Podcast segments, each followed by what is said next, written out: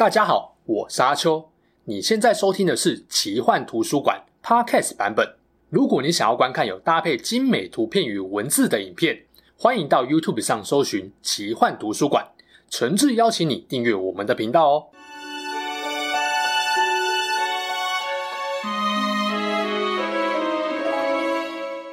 Hello，大家好，我是阿秋，来聊聊神秘奇幻的主题故事。我们说，乌龟怕铁锤，蟑螂怕拖鞋。在这广大天地间，通常有一物克一物的道理，也就是天敌。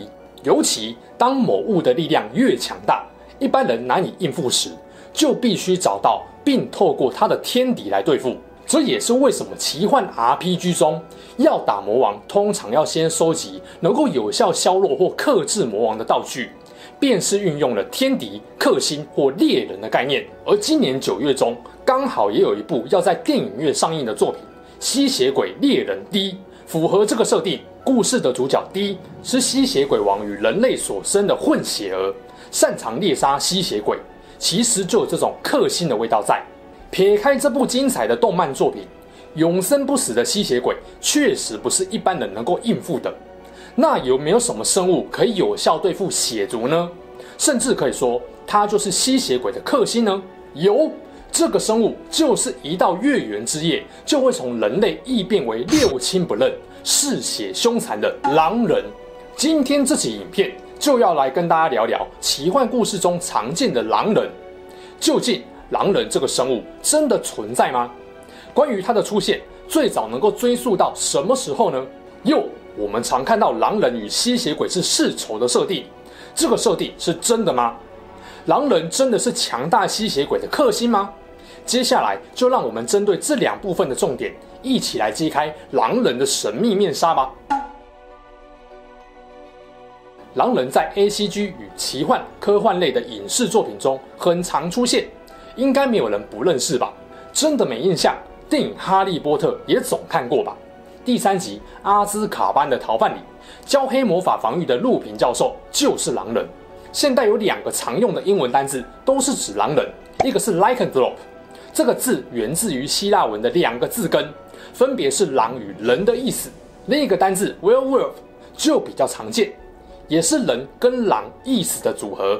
总而言之，狼人是传说中拥有狼外貌的人形生物，特点是变身，由人变成狼人，而变身的时间点就是月圆之夜，由人的躯体变化成强壮且多毛、有利爪和狼头模样的兽人形态。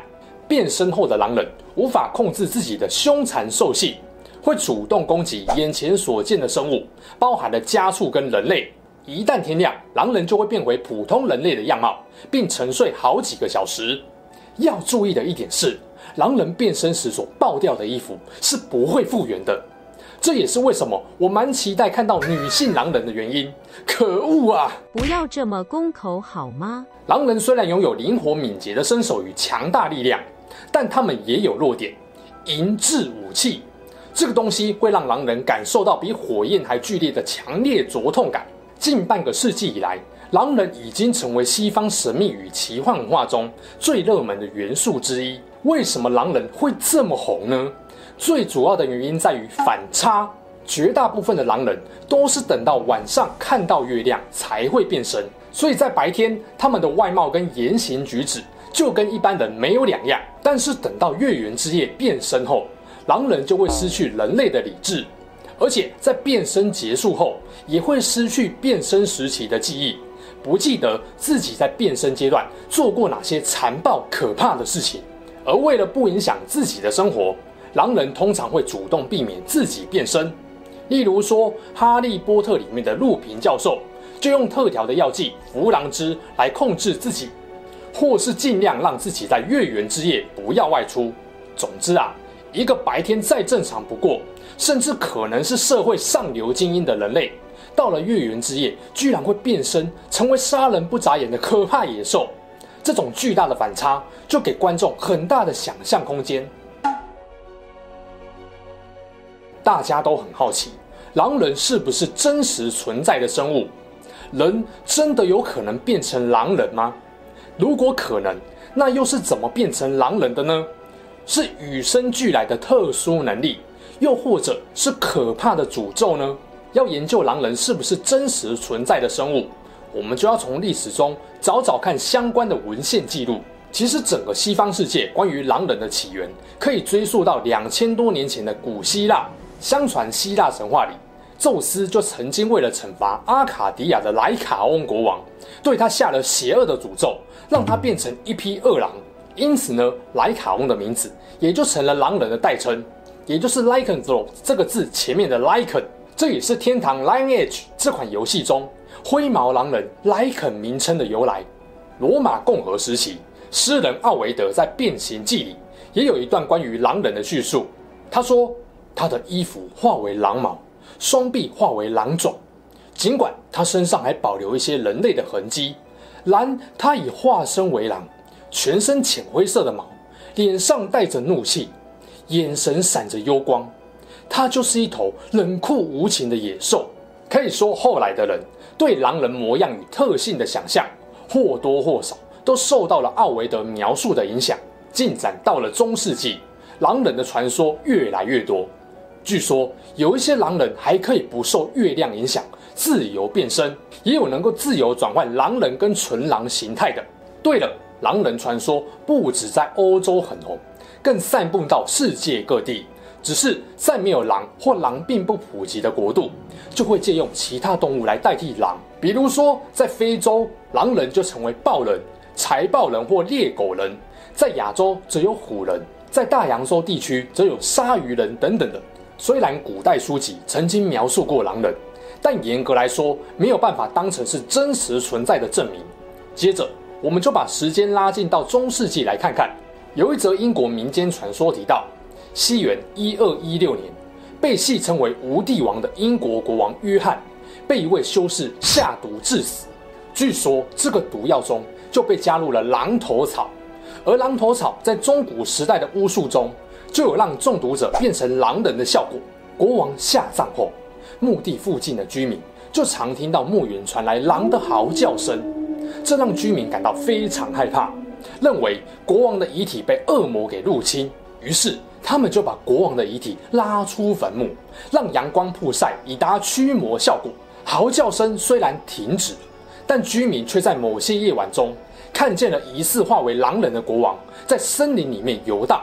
整个中世纪当然不止这一则发现狼人的案例，狼人传说在欧洲中世纪是相当普遍的，普遍到十六世纪罗马教廷还做了一次大规模的官方调查。但你也知道。天主教对于异端的态度是很强硬的，狼人尤其是最大的威胁。这个吼美其名叫做调查，实际上就是要拿异教徒开刀来消除民众的恐惧。在教会的指引下，任何有相关病症或是罹患特殊疾病的人都被逮捕，最后被逼认罪，走上了火刑台。在最严重的法国，光是十六世纪，大概就有上万人。被教会判定是狼人而被活活烧死，其中也包含了很多变狼妄想症的患者。顾名思义，就是认为自己可以变成狼，四处咬人的一种精神疾病。后来也有人怀疑这是一种社会性感染。当大家都共同有某种恐惧时，很容易就会把虚幻的、没有亲眼所见的经历当成真实发生的。还有啊，受到中世纪魔鬼学的影响。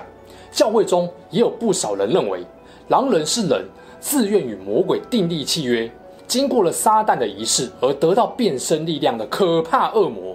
你说狼人只是社会捏造的恐惧传说吗？倒也不尽然哦。在十八世纪中叶的法国，就有文献记载的真实案例。据说路易十五在位时，法国南部吉瓦登地区曾经发生过狼人残害女人跟小孩的事件。短短三年的时间，死伤高达上百人，惊动了国王跟当地的主教。后来，法国国王派了五十六位精兵前去灭狼，不止杀了当地上千只狼，最后还逮捕了一位名叫加斯丹的猎人。因为逮捕他的将领怀疑狼人就是他偷偷饲养的。逮捕加斯丹的这段期间，确实没有再出现狼人攻击事件，但后来因为缺乏证据，只能把加斯丹给放了。没想到隔了几个月，狼人攻击人类的事件又频繁出现。这次教会以高额悬赏金征求勇夫，结果两天后，加斯丹就带着一批头部中弹的野兽来领赏，成了狩猎狼人的英雄。根据文献记载，加斯丹用的是教会赐福过的银弹，射杀了这批野兽，并把它埋在凡尔赛宫的后院。但根据一些幸存的目击者所言，狼人的特征跟加斯丹带去领赏的野兽并不相符。于是有人怀疑，那位让上百人死于狼爪之下的凶手，其实就是加斯丹。也就是说，法国史上杀死狼人的英雄，其实才是狼人连环杀人案的真凶。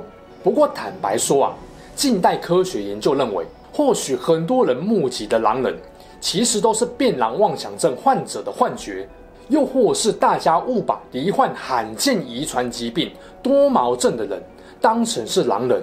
也就是说啊，狼人传说就跟喜马拉雅山的雪怪一样，总有人说自己曾经目击。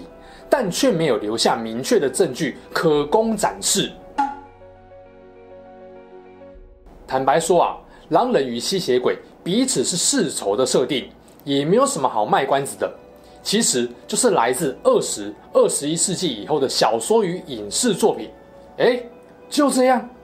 嗯，还真的是这样。事实就是，我们这一代二十到四五十岁的人，对于两者恩怨情仇的观念。没有意外，受到电影《决战异世界》、凡赫辛与《暮光之城》系列的影响很深。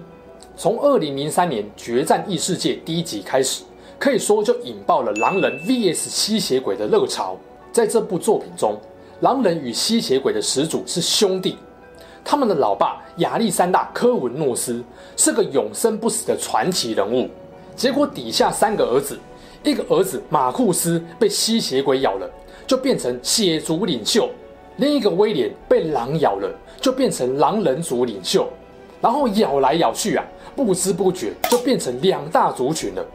不过这系列因为女主角凯特贝琴萨本身是血族，很自然的狼人一族就被描述成敌对的势力。当然，这两族的恩怨没有这么单纯，只是我这边没有办法跟大家慢慢介绍，推荐大家直接去复习电影，蛮好看的。总之。血族为了阻止能够自由变身的狼人领袖卢西恩的阴谋，再加上两族千年以来为了争夺异世界的统治权，在故事中有很精彩的对决。隔年二零零四年，由休杰克曼主演的电影《凡赫辛》，又把狼族跟血族的世仇对决感往上提升到另外一个层次。其实有看我之前讲吸血鬼之王德古拉影片的人，应该有印象。在小说中，最后消灭了德古拉的吸血鬼猎人，其中一位就是凡赫辛。而这部电影也是以这个原型所延伸出来的故事。原本在布拉姆斯托克的德古拉小说中，凡赫辛当然不是狼人。而在这部电影中，为了塑造血族跟狼族的世仇对决，很自然就安排凡赫辛这位魔物猎人被狼人咬伤，继承了狼人能力的设定。而故事中那个连十字架、银制品、圣水都不怕，偏偏只怕狼人的德古拉伯爵，就把狼人是吸血鬼克星的印象深深烙在观众的心中。另外，我很喜欢的一部日本作品《尸鬼》，两族的设定也很接近《决战异世界》那种系出同源。后来狼人却成了尸鬼的克星。懒得看小说的话，动画真的可以找来看看。至于我为什么不特别提《暮光之城》的设定呢？呃，它本质上就是一部套用了两者互相敌对设定的青春爱情剧。我的感想基本上就跟爱德华演员罗伯·派丁森是差不多的。狼人与吸血鬼的世仇连结，究竟最早是出自哪一部作品呢？这已经很难考证。可以确定的是。中间势必有许多作品互相交流影响，慢慢形成一种主流的设定。当然啦，也不是所有作品中的狼人跟吸血鬼都是劲敌世仇。例如《吸血鬼猎人 D》里面的狼人还是吸血鬼的手下呢。追根究底，狼人与吸血鬼会变成世仇，和他们的起源还是有一些关系的。狼人与吸血鬼在西方社会。都被归类在恶魔异端那一方，他们不只都有在夜晚活动的类似习性，在欧洲也都造成了一些可怕的伤亡事件，俨然成为那时期西方人普遍性的恐慌与迷信。然而，一个拥有永生不死与恣意飞行的力量，一个在变身后拥有狼的灵活度与熊一般强大的力量，等于说这个世界存在着两股可以轻易灭亡人类的高度威胁。那如果不将他们冠上天敌或世仇的设定，人类大概只能坐以待毙。很多奇幻故事的结局，大概都只能以人类灭亡作收。可是要再多加入其他生物来场大混战，就会增加故事的复杂度。最好的方式就是将狼人与吸血鬼这两个在夜间活动的传说生物设定成世仇。一来可以让读者观众享受到史诗级的战斗快感，满足大家对于两强相争谁输谁赢的好奇心；二来也能够让人类的处境不会那么绝望。啊，既然打不赢也没有办法加入的话，至少可以想办法让两边往内互打。这种故事安排对人类来说可以说是一石二鸟。听完前面的内容，相信大家应该就明白。狼人作为吸血鬼克星，并不是绝对的，是在世仇劲敌设定下的产物。吸血鬼因为有永生不死的特性，很常在奇幻故事中作为大魔王的角色，而能够克制大魔王的对手，必然也要有足够强大的力量，最好是在黑夜中能有效发现吸血鬼踪迹，拥有类似习性的生物。那想来想去。在西方世界最符合这个特性的，也就非月圆变身的狼人莫属了。虽然月圆狂暴变身的狼人作为吸血鬼克星，并没有什么真实又浪漫的历史由来，而是现代人创作奇幻故事的产物。但不管渊源如何，只要设定的有道理，故事能够满足读者观众们的好奇心，让大家看得爽，我想这才是最重要的。而狼人与吸血鬼两强相争的戏码，就正好是奇幻设定中的经典代表。好啦，这起事件就说到这边。如果你喜欢我们分享的故事，记得订阅我们频道，也别忘了打开小铃铛。你的订阅、按赞与留言就是我创作的最大动力。之后还会跟大家分享更多悬疑怪奇的事件。我们下次见喽，拜拜。